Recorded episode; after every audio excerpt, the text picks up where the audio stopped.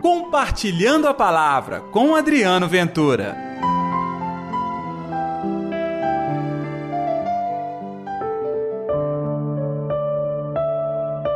Senhor, salva-me.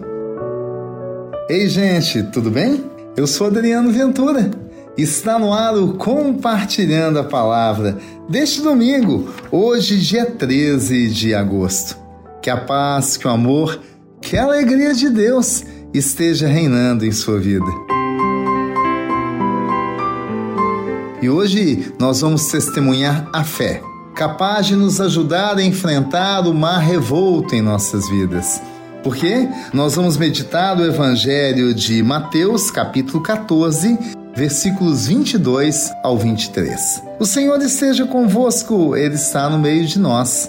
Proclamação do Evangelho de Jesus Cristo segundo Mateus. Glória a vós, Senhor.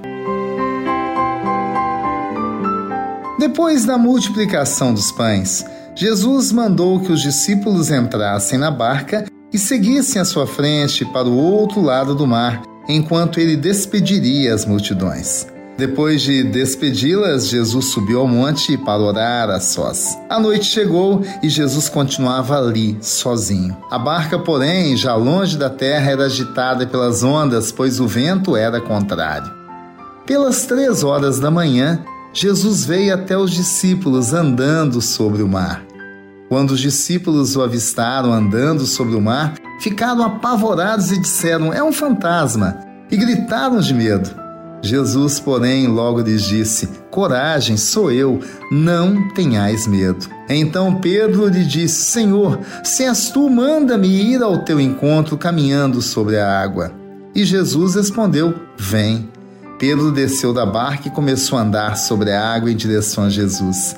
Mas quando sentiu o vento, ficou com medo e, começando a afundar, gritou: Senhor, salva-me!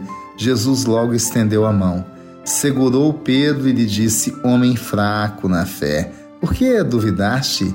Assim que subiram no barco, o vento se acalmou. E os que estavam no barco prostaram-se diante dele, dizendo: Verdadeiramente tu és o Filho de Deus. Palavra da salvação, glória a vós, Senhor. Gente, nesta vida, ventos contrários e fortes, mar tempestuoso, nós vamos enfrentar dificuldades e ninguém escapa. Como também ninguém escapa de sensações, a exemplo do medo. Só que você quer viver à mercê do medo e se esconder? Ou ter audácia e fé para enfrentar tudo, os ventos, as dificuldades, as tempestades, as barreiras? De tudo isso e tudo isso pelo qual você vai passar, pode ter certeza. A vitória é certa desde que você experimente a fé.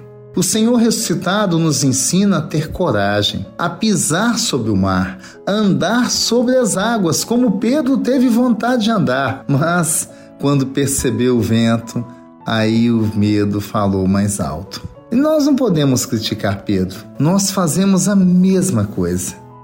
Por isso somos convidados a ter atitudes de coragem, de fé, de audácia. Neste domingo, o Senhor nos acompanha a lutar por um mundo melhor, a ter coragem de colocar o pé na água e enfrentar até mesmo o mar tempestuoso. E você não vai vencer com seus bons propósitos. Você vai vencer com fé, com espiritualidade e, é claro, muita inteligência e sabedoria. Por isso, nós precisamos sempre dos dons do Espírito Santo. O medo nos faz afundar, o medo nos paralisa. Por que então deixar o medo falar mais alto? É claro que uma dose pequena e equilibrada de medo nos ajuda inclusive a planejar as ações, mas nunca deveria ser motivo para travar a nossa missão e a nossa vocação.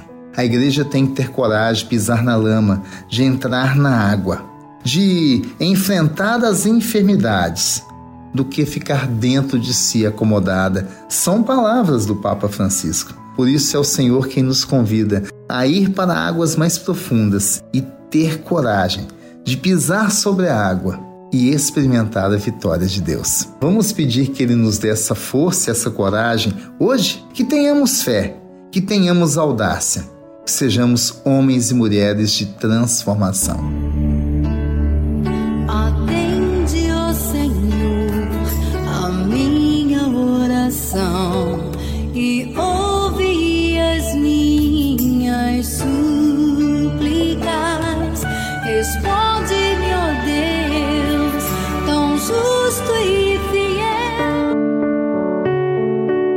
Senhor Jesus, que neste domingo possamos de verdade testemunhar o que um dia fizeste diante de Pedro e seus amigos.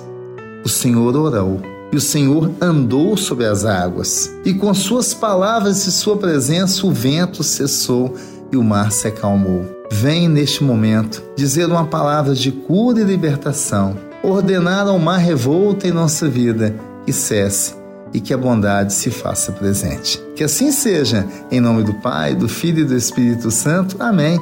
E pela intercessão de Nossa Senhora da Piedade, padroeira das nossas Minas Gerais.